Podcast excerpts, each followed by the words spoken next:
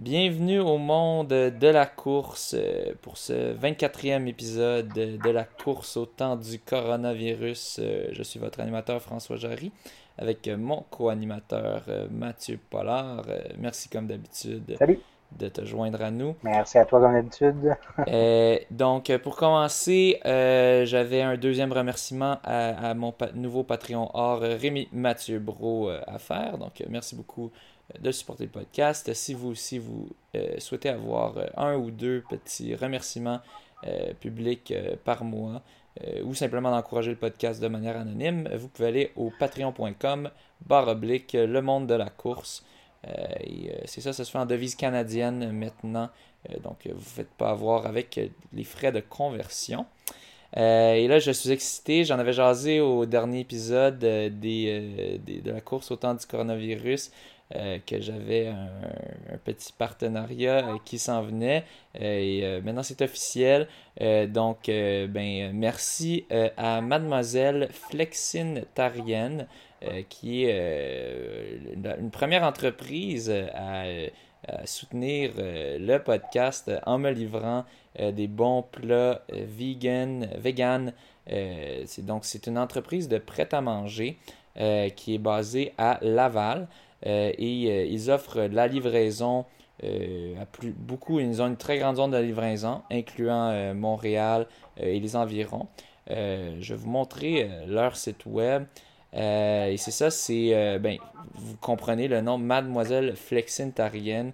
la personne derrière l'entreprise s'appelle Cynthia. et elle est super sympathique. Elle est venue, elle est venue me livrer elle-même mon, ma première batch de plats.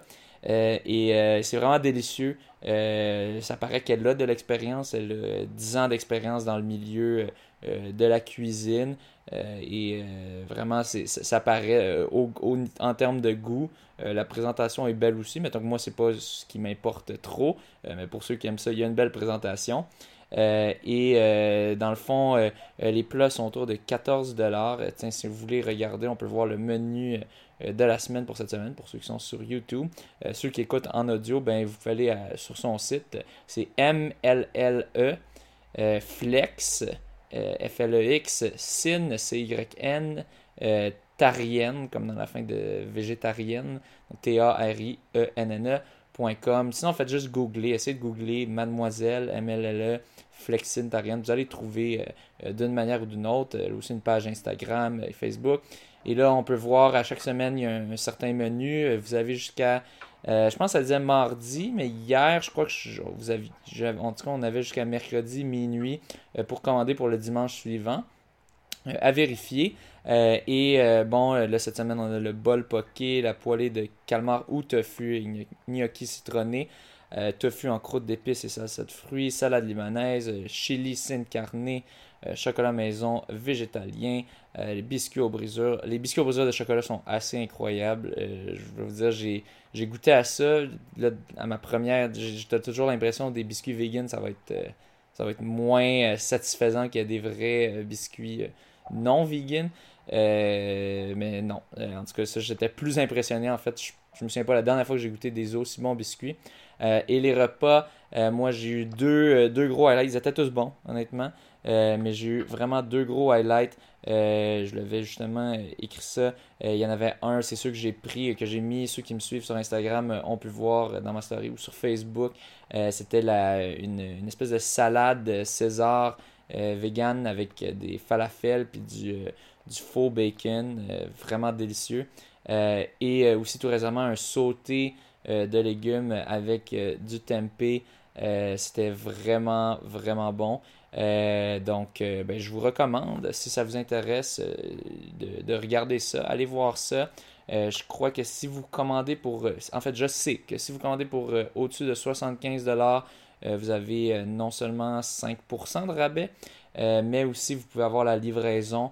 je pense que c'est autour de entre 5 à 7 dollars en moyenne. donc, sinon, vous allez le chercher sur place et c'est gratuit. Euh, pas le plat, mais bien sûr, vous n'allez pas payer de frais de livraison. Euh, vous allez chercher le dimanche euh, autour de midi, entre 11 et 1 heure, je crois. donc, allez voir ça. moi, je suis super content d'avoir un premier commanditaire. je vous invite à encourager cette entreprise qui a commencé en octobre passé. donc, c'est semi-jeune comme entreprise, si on veut. mais en tout cas, moi, je trouve que c'est très professionnel. On voit que la personne derrière tout ça, elle a beaucoup d'expérience dans ce milieu-là. Euh, donc, allez, regarder ça si c'est quelque chose qui vous intéresse. Et j'avais quelqu'un qui m'avait demandé justement en réponse à une publication que j'avais faite sur Instagram, est-ce que les portions euh, sont suffisantes? Parce que c'est souvent une, des, une des craintes des athlètes parce qu'on mange souvent comme des porcs. Euh, j'ai répondu, moi qui mange comme un Chris de porc, c'était suffisant pour une portion était suffisante pour un repas. donc, donc pour une personne normale, ou même un athlète, mais avec un appétit plus normal, ça devrait être même assez bon pour un repas et demi ou deux repas euh, pour chaque portion de, qui coûte environ 14$ chaque. Donc, euh, euh, pour ceux qui, qui, se questionnaient là-dessus, j'ai bien hâte à dimanche prochain à voir mon prochain, ma prochaine livraison. et c'est bien, c'est la nouvelle année, la nouvelle année des résolutions. Là, je commence à manger plus santé. Euh, parce que là, c'est ça, j'avais fait beaucoup de Uber Eats, puis euh, Uber Eats, il n'y a, pas des repas santé comme ça en général. Ou sinon, euh, s'il y a des repas santé de même, tu payes le double du prix. donc c'est ça, un autre avantage, c'est ça, les prix sont très raisonnables. Fait que tu as comme du Uber Eats, mais santé. donc ça, ça, vaut le coup de regarder si c'est quelque chose qui vous intéresse. Euh, donc, euh, sans, plus, euh, sans plus tarder, on, va passer aux, nouvelles, aux nouvelles de la semaine. tout d'abord, je vais répondre à quelques commentaires. En fait, j'ai un commentaire qui nous vient encore une fois d'Alexandre Brunel sur notre... qu'on était revenu dans le dernier épisode des nouvelles sur l'épisode avec la nutritionniste Annick Bessot. on avait parlé de l'IMC, l'indice de masse corporelle. Euh, et euh, ben, j'avais souligné, entre autres, que euh, la, la, majorité des gens, en fait, la moyenne des gens au Canada sont techniquement en surpoids. Donc, ils ont au-dessus de 25 DMC, ce qui techniquement les classifie en surpoids. Pour être obèse, là, il faut être à 30 et plus. donc, il écrit le commentaire suivant Le surpoids et la santé ne devraient pas être comparés. Certaines personnes en surpoids peuvent avoir une santé et une forme physique excellente, L'obésité et l'obésité morbide sont très différentes et sont responsables des problèmes métaboliques. Euh, oui, c'est vrai que tu peux être en surpoids euh, et être en santé. Euh, par exemple, des, beaucoup d'athlètes comme des sprinteurs. je sais que Nana Momo avait fait une publication là-dessus que techniquement elle est considérée, je pense, comme obèse selon son IMC. Mais elle n'est pas tout obèse. Vous pouvez la voir, puis elle est juste très musclée comme une sprinteuse. Euh, et non, je pense pas qu'elle est en mauvaise santé. C'est sûr que l'IMC n'est pas parfait euh, du tout, euh, mais c'est l'outil le, plus utile qu'on a ou le plus qui, peut être le plus facilement utilisé pour dans des études quand, quand, tu veux avoir des données. tu peux pas aller au domicile des gens puis de chaque personne puis de, leur mesurer avec un caliper, mesurer exactement c'est quoi leur quantité de gras. Euh, donc, euh, je voulais quand même. C'est sûr, non, je ne dis pas l'IMC c'est infaillible, puis vous devriez utiliser ça pour vous pour dire ah moi ça va pas, pas nécessairement. Euh, mais c'est quand même bon de regarder, selon moi. la répartition des gras aussi est importante. Du gras sous-abdominal versus du gras de ceinture est aussi bien différent. Euh, oui, c'est vrai, le, gras sous-abdominal comme dans les jambes, je pense que tu, l'as mentionné, euh, Mathieu, on jasait un petit peu de ça avant. Euh, c'est pas, c'est pas, c'est moins grave, c'est vraiment le. Je me souviens dans, mes cours d'éducation physique, on avait vu, il existe le, le pear shape et versus le apple shape. Donc le pear shape, la forme de poire, et versus la forme de pomme. Donc une poire, si on regarde, mm. c'est un peu plus en haut, c'est plus petit. Puis là, après ça, vers le bas, là, c'est plus grand. Euh, la forme de poire est beaucoup moins grave euh, en général que la forme de pomme. Plus, donc, que, la personne est plus grosse, plus en haut, dans, la région abdominale, le gras euh, sous, sous, les abdominales et intestinales. ce type-là est beaucoup plus grave. Oui, c'est vrai. donc, les personnes qui ont une forme un peu plus de poire, même si elles sont en surpoids, c'est sûr qu'ils sont moins à risque d'avoir des, problèmes de santé majeurs que les personnes avec une forme de pomme. Puis c'est souvent plus les hommes, en général, qui vont avoir cette, forme de pomme. on imagine, mettons, un, mettons un, petit gros rond, mettons un, genre de Danny de Vilo, mais un peu plus gros, euh, comme, très, comme une pomme. C'est sûr, c'est genre rarement exactement ça, euh, mais juste pour donner une idée. Donc oui, ça c'est tout à fait vrai. Euh, je crois qu'il faut faire attention quand on parle de ce sujet sensible. Beaucoup trop de sportifs sont orthorexiques mm-hmm. ou anorexiques ou autres troubles alimentaires. merci encore pour ton émission. Oui, c'est sûr, on veut pas on veut pas que les gens euh, regardent ça et se disent euh, Oh mon Dieu, j'ai un IMC de 26, euh, il faut, que, faut absolument que, je change toute mon animation, je vais fou. non, pas du tout. Puis je crois pas je crois pas que c'est ça qu'on. En tout cas, j'espère que c'est pas ça qu'on véhicule avec ce podcast. J'ai l'impression ah, que c'est plus relax, mon approche. Ah ouais, c'est ça. Puis je vais vous le dire, moi, je suis en surpoids, j'ai un IMC de 26, mais je suis en pleine forme, puis je vais continuer mes cappuccinos glacés quotidiens. Fait que, euh, inquiétez-vous pas avec ça. Donc, euh, c'est ça, on n'est pas trop, on n'est pas trop stressé. Euh, et on invite nos auditeurs non plus à ne pas trop stresser avec ça. Mais donc, merci pour l'intervention. Au cas où c'était pas clair, on, veut toujours s'assurer que le message est bien véhiculé. Virez pas fou avec ça. puis le moindre doute, ben, consultez un professionnel de la santé. Oui, écoutez pas juste un gars qui parle, qui en parle dans les podcasts. Allez voir une nutritionniste, euh, euh, une diététicienne euh, attestée, là, pas juste quelqu'un qui dit qu'il a ça sur son Facebook, quelqu'un qui, qui... Ben, en général, quand quelqu'un dit qu'il a sur son Facebook, c'est qu'il a vraiment, mais juste quelqu'un qui, a un vrai diplôme. Vérifier. je, pense, je pense que c'est légal de faire semblant, mais bon, des fois, il y a du monde qui font un peu n'importe quoi ou qui vont utiliser des mots trompeurs qui, qui, échappent à la terminologie puis qui peuvent se faire poursuivre avec ça. Euh, ensuite de ça, euh, il y avait euh, une nouvelle que je voulais parler, dont je voulais parler dans les, le dernier épisode, j'ai oublié de le mentionner. bon, on avait parlé plutôt qu'il y avait Karim El Ayani qui avait réduit, abaissé le record du monde assez significativement de course pieds nus dans la neige. et là, il y avait, j'ai vu un article dans Canadian Running Magazine qui, qui disait que le, le record s'était fait démolir à nouveau par euh, Max Weigand, euh, qui est un, coureur, je, crois qu'il est allemand, qui est en ce moment en Suisse, à Basel. je ne sais pas c'est quoi en français, désolé. une petite ville en Suisse. et c'est ça, il aurait détruit à nouveau le, record du monde par 28 minutes. Là, on parle. C'est quand même fou quand tu dis battre un record du monde par 28 minutes. Il aurait fait euh, le 21,1 km du demi-marathon en 1, 12, 38. et bon, moi je suis allé voir ça justement. Je suis allé voir, il a, fait un petit vidéo sur YouTube euh, où est-ce qu'on voit euh, toute ben, sa tentative de record.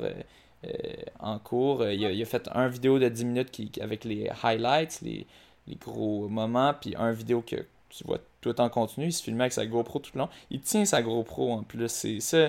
J'en reviens pas comment ah tu pourrais faire un record puis tout le long tu tiens ta GoPro? Mais l'affaire c'est que c'est pas du tout euh, légitime comme record. Dans le fond, qu'est-ce qu'il a fait? Euh, Il courait euh, dans un juste un, petit un, rectangle gazonné qui fait environ 300 mètres de circonférence. On peut penser à un terrain de soccer, je dirais. Ouais, comme un genre de terrain de soccer. Une boucle de 300 mètres, ouais. Oui, qu'il y avait, il y, avait, il y avait de la neige dessus, oui. Il y avait des bouts qui n'avaient pas de neige. Lui, il a dit qu'il a couru euh, tout le long sur les bouts euh, avec euh, les bouts avec de la neige.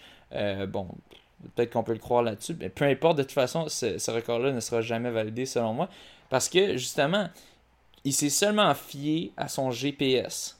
Il a couru des tours de 300 mètres. On peut voir même l'activité sur Strava, intitulée juste Lunch Run. Il n'a même pas donné de nom à son activité comme euh, record du monde, euh, world record euh, barefoot snow. et, c'est ça, c'est aucunement légitime. Quand, faites le test vous-même, allez à une piste d'athlétisme, de, courez autour, puis vous verrez, en règle générale, le GPS va dire que vous avez fait plus que 400 mètres si vous allez sur une course de 400 mètres. Les GPS sont pas très précis, surtout quand vient le temps de tourner. Fait que si tu tournes en rond à, l'intérieur de 400 mètres, les, les, satellites sont pas si précis que ça, les amis. Quand tu vas en ligne droite, là, oui, c'est pas si pire parce que au pire, il t'a calculé, il t'a donné un petit peu plus de distance à un certain point, mais plus tard, il va te, te la réenlever. Donc, c'est pas si pire. Mais c'est ça, c'est ça le danger à faire des tout petits tours.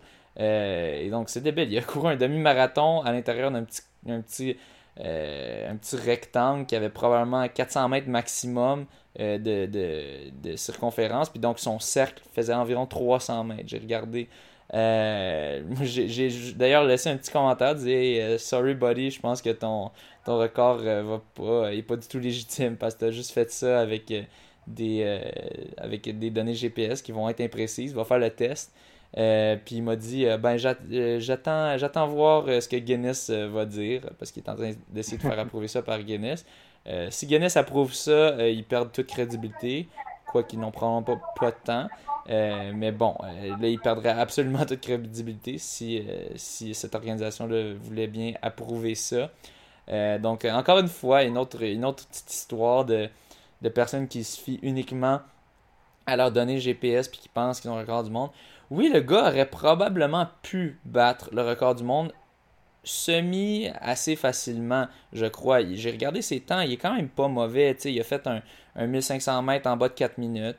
Euh, il a déjà fait un 3000 mètres en 8,32, 97. 5000 mètres en 15,27. Donc, tu sais, il est pas, c'est pas un mauvais coureur. Il a quand même un bon niveau. Selon moi, il ferait un demi-marathon entre, un, un vrai demi-marathon entre 1 heure 1h12, 1h15, euh, peut-être même 1h10. Son, son, record de 3 mètres est quand même assez rapide, assez proche du mien. Euh, mais euh, c'est ça. Par contre, il fait que s'il avait bien voulu faire le, un parcours en ligne droite, il aurait probablement pu l'avoir, le record. Mais là, le problème, mhm. c'est ça, c'est un côté technique. Tu peux pas avoir. C'est dur de trouver un endroit où est-ce que tu vas avoir de la neige tout le long. Euh, en, ligne droite. Euh, bon, Karim, ben, il a dû faire ça, il a dû regarder pour que son parcours il, puisse être semi en ligne droite, ou du moins avoir, des assez longs droits, puis de courir sur la neige tout le long. Puis lui, c'était vraiment de la neige, on a vu les images, il était vraiment dans la forêt et tout.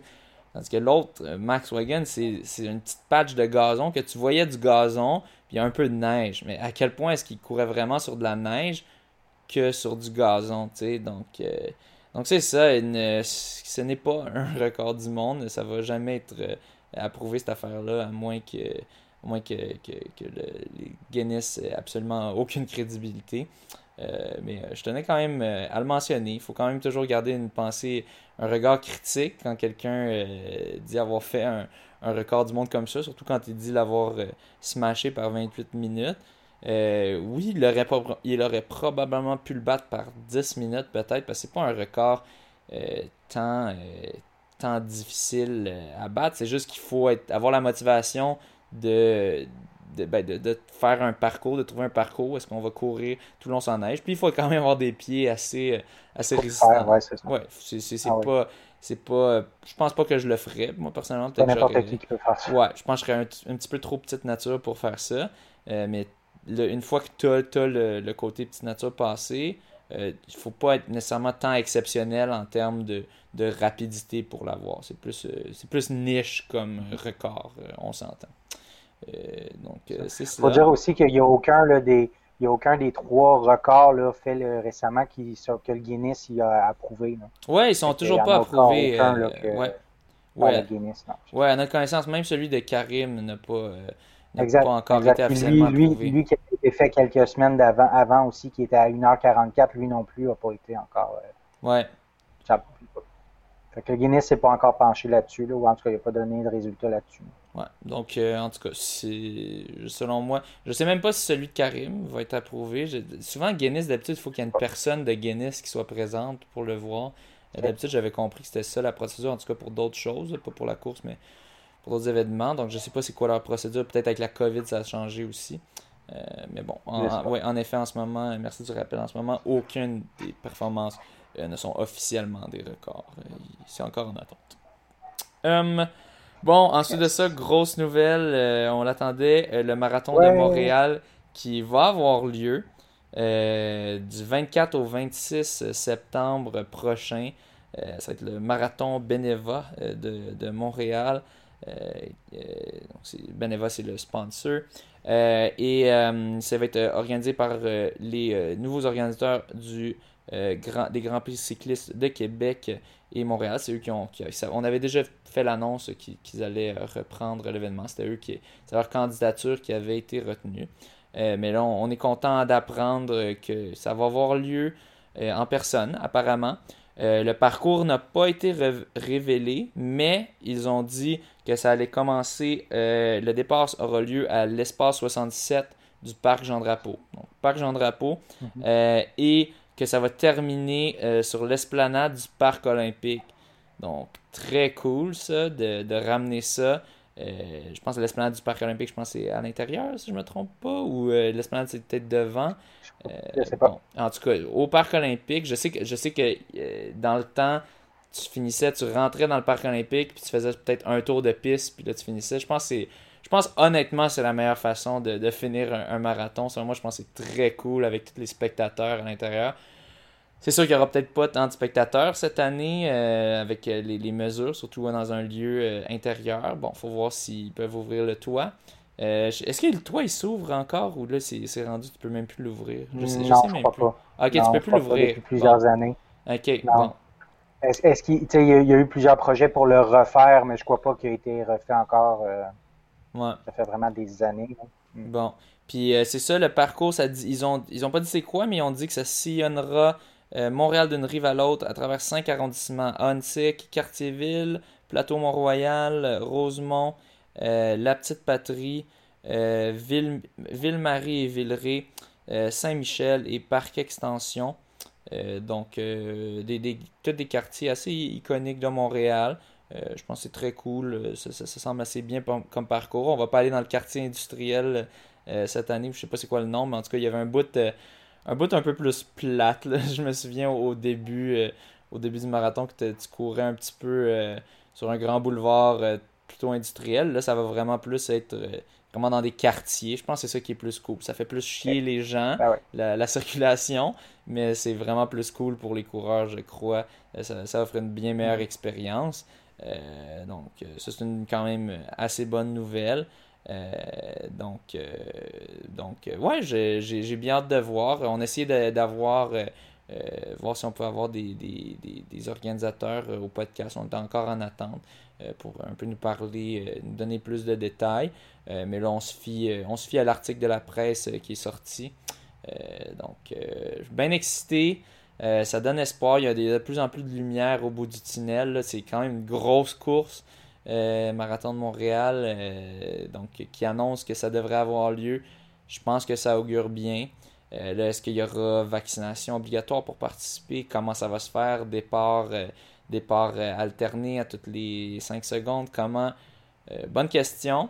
mais ça va se tenir sur 3 jours au moins. Donc là, je pense que c'est ça qui vont les aider. Ouais, je pense sûrement un jour le mhm. marathon, un jour le demi. puis peut-être un jour le 10 et le 5, ou peut-être qu'ils vont faire le, 42, le 21 en même temps, le 10 un jour, le 5 un jour, je sais pas. Euh, mais euh, ah, puis aussi le, 1 km. Euh, mais non, je pense, j'ai vraiment hâte. Je commence à avoir hâte à l'automne. ça, ça m'aide à me motiver à faire mon renforcement musculaire que je viens de, de recommencer à faire. Ben, en fait, pas recommencer, à commencer à faire.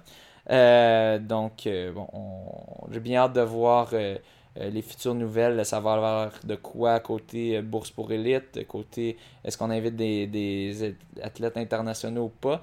j'ai l'impression que ça va plus aller pas tant international, puis favoriser plus les vedettes locales, étant donné qu'avec la COVID, le voyagement, tout ça, c'est moins populaire. Avec local, pas mal, ouais.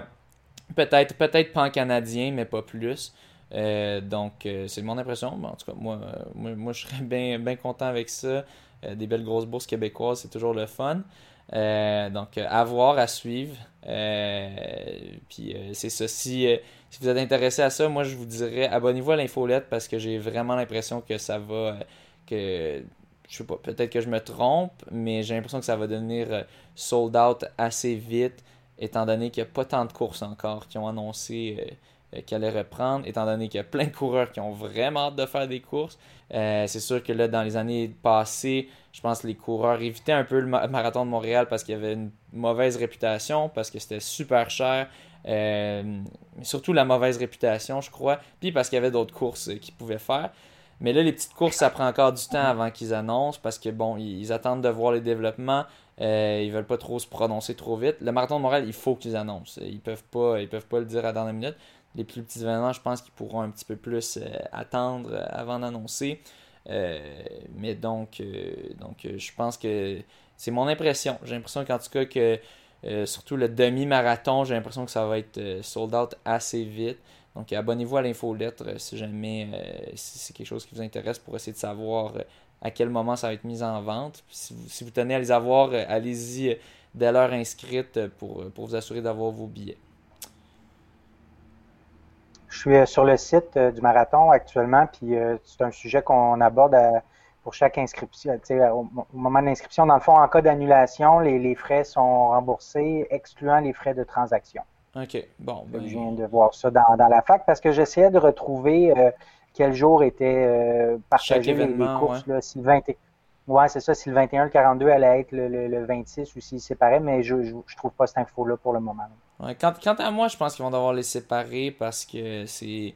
C'est ben, les, les, plus rapides du marathon vont peut-être. En, tout cas, ça dépendra aussi de leur parcours, comment ils font ça. Euh, mais là, des, des, fois, ça peut se croiser, puis tout ça. Je pense qu'ils veulent éviter ça. Euh, donc, euh, inscription, inscription vers la fin du mois d'avril. Abonnez-vous à l'infolettre bon, et aux médias sociaux pour ça. C'est ça. Donc, suivez ça. suivez ça de près si c'est quelque chose qui intéresse. Moi, je suis très excité. Juste, juste que ce soit une autre organisation que celle d'avant.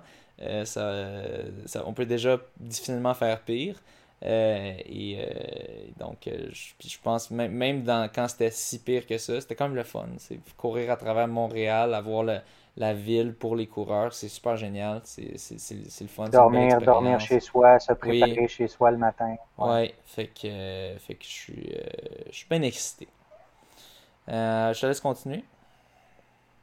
Ouais, euh, ensuite, on avait, ben ça, c'est des, des, des, articles que j'ai vus sur Facebook récemment. Là. vite, vite, là, dans le fond, il y a eu, j'ai vu passer, il y a une première course aux États-Unis qui vont demander une preuve de vaccination ou minimalement un test négatif dans les 72 dernières heures. Donc, euh, c'est une course qui, qui, qui, demande ça, fait que ça pourrait créer un précédent là, pour euh, d'autres courses et donner des idées, j'imagine. Ça, c'est en Ohio. pour le hein? marathon. Le marathon d'Ohio, c'est ça qui va être en avril. Qui va être le 25, euh, oh, wow. qui va être le 25 avril. OK, fait qu'eux, c'est bientôt ça. c'est ça. Fait que, fait qu'eux, ils vont demander ça pour pouvoir y participer. Euh, ensuite, j'ai vu, euh, il y a eu la confirmation euh, des Jeux olympiques de Tokyo qui ont confirmé qu'il n'y aurait pas de spectateurs étrangers. Donc, ça s'est confirmé, aucun spectateur étranger pour les Jeux de Tokyo, qui devrait avoir lieu parce que l'inverse n'a pas été dit non plus. donc, on, s'attend à ce que ça ait lieu. je passe au suivant, il va vite vite. Ah J'en parle parce que c'est euh, très c'est spécial là, comme temps. C'est dans le fond un nouveau record à la marche euh, féminin. 20 euh, km à la marche en 1h23. Euh, c'est ça a été fait, c'est une chinoise Yang Jiayu. Je, je, c'est sûr je le dis mal, mais bon. mais c'est ça, 1h23 sur, pour 20 km. Moi, je savais pas c'était quoi les temps à la marche, là. mais tu sais, quand c'est rendu que c'est c'est ça. C'est très, très, très rapide. Je me demande comment tu peux marcher à cette vitesse-là. Ouais. Euh, puis je voyais que je voyais que pour les hommes, là, euh, les meilleurs chronos, c'est 1h15, quelque chose comme ça. donc c'est assez incroyable. Ah, c'est impressionnant, puis c'est ça. Moi, moi c'est pas ma passion pantoute, la, la marche olympique. Euh, mais mais je, trouve ça quand même impressionnant parce que quand tu l'essayes, une fois que tu l'essayes de marcher vite pendant longtemps, tu vois, ça te fatigue à des endroits différents. Euh, puis ben euh, c'est ça, 1h23 pour. Pas trop naturel, non. je trouve, j'imagine. Non, c'est ça. Euh, fait que non, c'est assez impressionnant. puis je t'invite juste à, fermer puis réouvrir ta caméra, Mathieu, vite fait. Ah, on va continuer ça. puis, ah oui, puis ce que je voulais dire, c'est mes élèves, souvent, je leur, je leur fais faire de la marche rapide, parce que sinon, ils niaisent dans le corridor quand ils se rendent aux toilettes. Puis là, j'ai dit, tu as le droit de faire de la marche olympique, de la marche rapide. Je leur ai montré comment. puis ça, c'est mon truc pour pas qu'ils courent puis qu'ils sautent à gauche, à gauche, à droite. donc, quand même, ça, ça, me fait, ça me fait quand même rire. Puis des fois, je, les, je leur cours après en marche olympique. Puis là, ils font Ah! Puis là, ils s'enfuient de moi en marche Moi, je me, je me, je me posais la question comment c'est fait pour dire tu as vraiment marché pendant 20 km Est-ce que, est-ce que la personne est vérifiée tout le long pour s'assurer qu'il y a tout le temps un pied qui touche par terre? Oui, exactement. Il y, a des, il y a des gens qui vérifient, des, des, des, euh, officiels. Tout le long du parcours. Tout le long, je pense c'est à tous les 200 ah, ou 300 mètres. Je ne sais plus trop c'est quoi exactement. Mais oui, il y a des officiels tout le long du parcours. Puis si jamais une fois tu te fais prendre, je sais pas si c'est une pénalité ou si c'est officiellement obligatoirement disqualifié. Donc il faut toujours qu'il y ait au moins un pied qui touche le sol pour que ce soit de la marche. Euh, parce que c'est ça qui distingue la course de la marche, pour ceux qui, ne ben savaient pas. la, la, course, en fait, une grande partie du temps dans la course, on a les deux pieds dans les airs. Mais je sais pas si.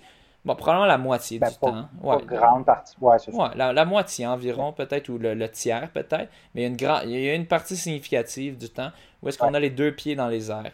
Euh, tandis qu'en marche, euh, officiellement, pour que ce soit de la marche, pour, la définition, du moins pour la marche olympique, faut toujours qu'il y ait au moins un pied euh, qui touche euh, au sol. Il y a toujours un contact au sol. Donc euh, oui, c'est ça, il y, a des, il y a des gens tout le long du parcours qui, qui doivent vérifier ça. Donc c'est pour ça que c'est comme un.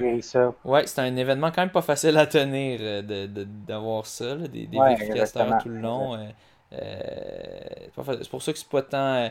C'est pas tant. Il n'y a pas tant d'événements de marche parce que c'est ça, d'avoir des officiels tout le long pour vérifier. Euh, ça coûte cher de bénévoles. Même si c'est des bénévoles, c'est gratuit, mais des fois, il faut quand même que tu leur donnes des, petits, euh, des, petits, des petites affaires. Puis, euh, J'imagine que sur une course comme ça, ils vont pas mettre 1000 ou 2000 marcheurs, là, parce que moi, si mettons j'ai mon 300 mètres à surveiller, c'est impossible de, de m'assurer que la, la, personne qui passe devant moi, elle, elle, s'est pas mis à jogger pendant quelques secondes. Ouais, ben, la bonne nouvelle, c'est que c'est pas populaire, ce sport-là. mais euh, mais euh, c'est ça, donc je pense pas qu'ils ont tant, euh, tant de marcheurs, mais ouais, c'est sûr.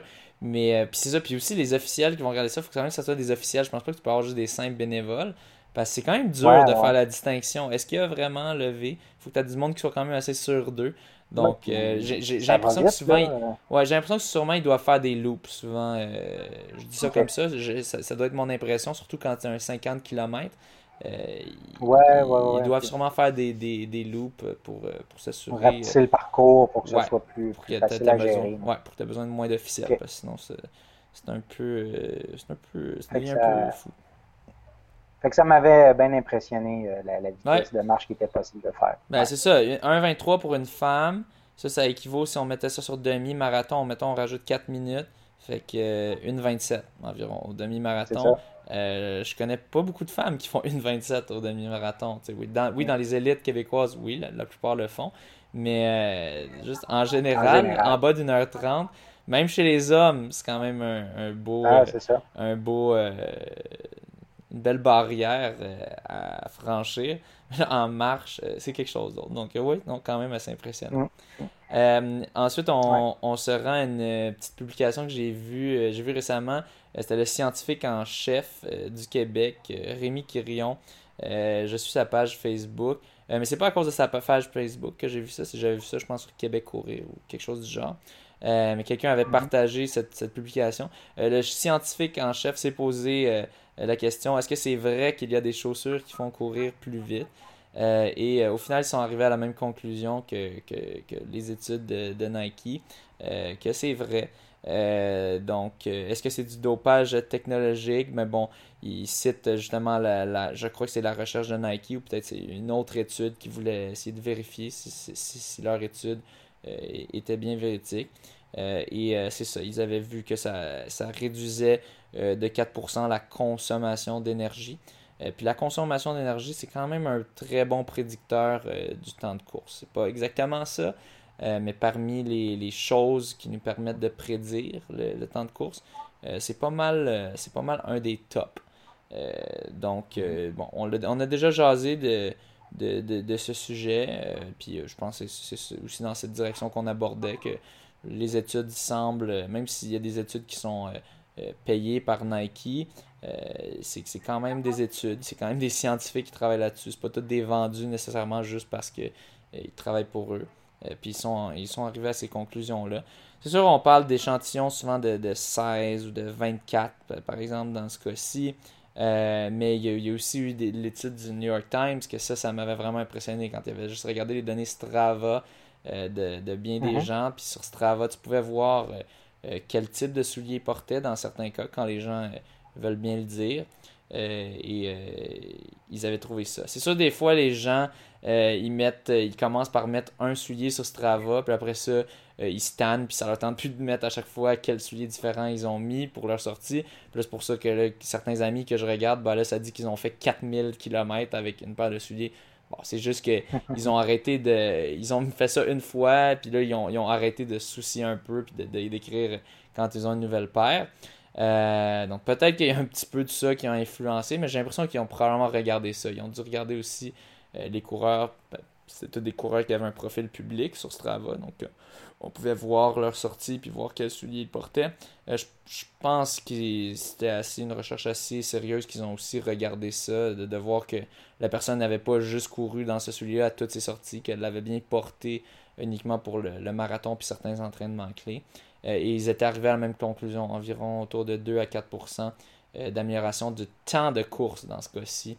Mm-hmm. Donc ça, ça m'avait vraiment impressionné. Euh, et bon, est-ce que est-ce qu'il y a d'autres souliers de d'autres compagnies aussi qui peuvent faire ça? Probablement. Euh, mais il n'y a pas d'études qui sont faites sur ces souliers-là parce que Nike a été comme le premier à faire des études là-dessus. Nike a beaucoup d'argent euh, pour faire des études qui coûtent très cher. C'est comme un peu Gatorade, puis qui sont les seuls à peu près à faire des études sur les, les, les, boissons, les boissons pas énergisantes, mais les boissons avec des électrolytes. ben, Nike sont à peu près les seuls euh, à faire du moins des, sur une telle échelle des, études de même sur, sur leurs souliers euh, pour, pour, évaluer leur efficacité, leur rebondissement et tout ça. ça n'empêche pas que les, toutes les compagnies de chaussures, ou la grande majorité, mettent beaucoup d'argent dans la recherche et le développement de, de, nouvelles, de nouveaux, nouvelles semelles plus rebondissantes, de nouvelles plaques de carbone et tout ça. Euh, dont Sketchers, mon, mon commanditaire. Euh, euh, mais c'est, je pense pas que les autres compagnies, ben, en fait, les autres compagnies, du moins pas un niveau aussi connu que, Nike, ne, ne, révèlent, en fait, pas, pas, pas, une question de révéler, ne, font des études aussi approfondies, du moins, puis aussi, aussi, exhaustives. Et donc, à cause de ça, ben là, Nike a pas mal eu le monopole de la chaussure de carbone. C'est sûr qu'il y en a d'autres qui s'en viennent. Skechers ont, ont, leur chaussure de carbone aussi qui deviennent de plus en plus populaires. Euh, Soconi, euh, New Balance, ils ont toutes leurs leur, leur chaussures à plaque de carbone maintenant. Euh, mais vu que Nike était le premier, c'est pas mal eux qui ont quand même le monopole. Je pense que la, grande majorité des, des, des, coureurs sur les lignes de départ portent du moins ceux, ceux très rapides. Euh, portent les, euh, les souliers 4% de Nike ou les Next Percent maintenant. Euh, et donc, mhm. c'est plus facile de faire une étude là-dessus quand la majorité des gens le portent. Tandis que si tu as peu, très peu de gens qui le portent ou moins de gens qui le portent, ça devient très difficile de faire une, une, grande étude comme ça parce que là, déjà que ton échantillon, il faut que ce soit les personnes qui ont un profil public sur Strava, qui indiquent quels souliers ils ont portés. Là, après ça, parmi cet échantillon-là, il faut que tu vois ceux qui ont des euh, souliers Nike ou ceux qui auraient des souliers Saucony ou Skechers ou fait que là euh, au moins Nike eux sont quand même toujours une grosse proportion parmi ces gens-là donc une telle étude était possible. Euh, donc je pense que c'est pour ça que c'est un peu plus difficile d'avoir des données sur les autres compagnies de chaussures. Je pense pas que ça veut dire que leurs souliers sont pas bons. Probablement probablement qu'ils sont à peu près équivalents selon moi à celles de Nike du moins leur plus récent modèle mais bon, ce, serait le fun d'avoir des études pour, pour pouvoir le prouver, pour que ce soit autre chose que des, des suppositions de ma part.